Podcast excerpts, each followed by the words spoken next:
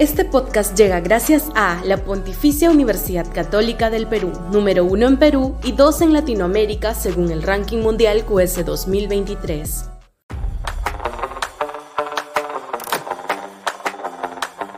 Bicameralidad urgente.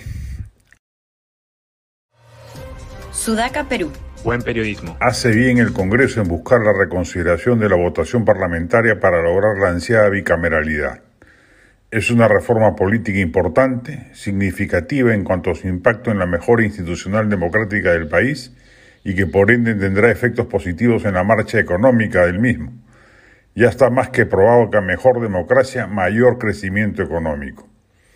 El Perú en general es un país de bajísima representación parlamentaria y haría bien en aumentarla y aprobando luego mecanismos adecuados, distrito electoral múltiple, renovación por tercios, etcétera, lograr que este poder del Estado no vea evaporarse tan rápidamente su legitimidad.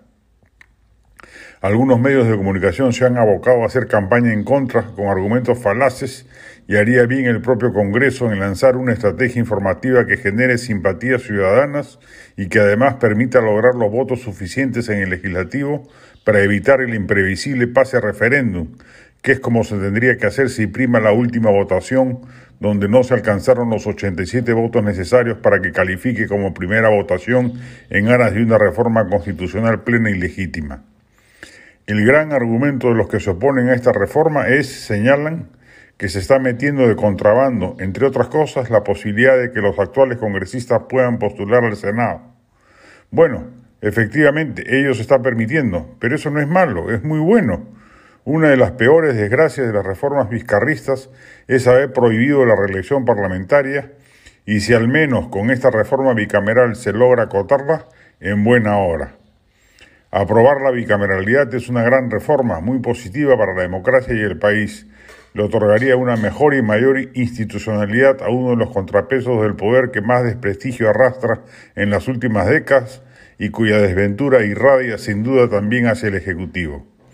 Es una estupidez soberana y pone de manifiesto un alma política mezquina oponerse a ella simplemente porque los autores del proyecto son los miembros de la bancada de Fuerza Popular.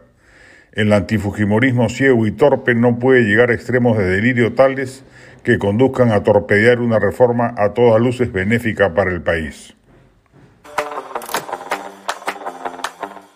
Este podcast llegó gracias a AFE operador logístico líder en el mercado peruano que brinda servicios de almacenaje, transporte de carga, courier y cómics. Los puedes ubicar en www.afe.pe.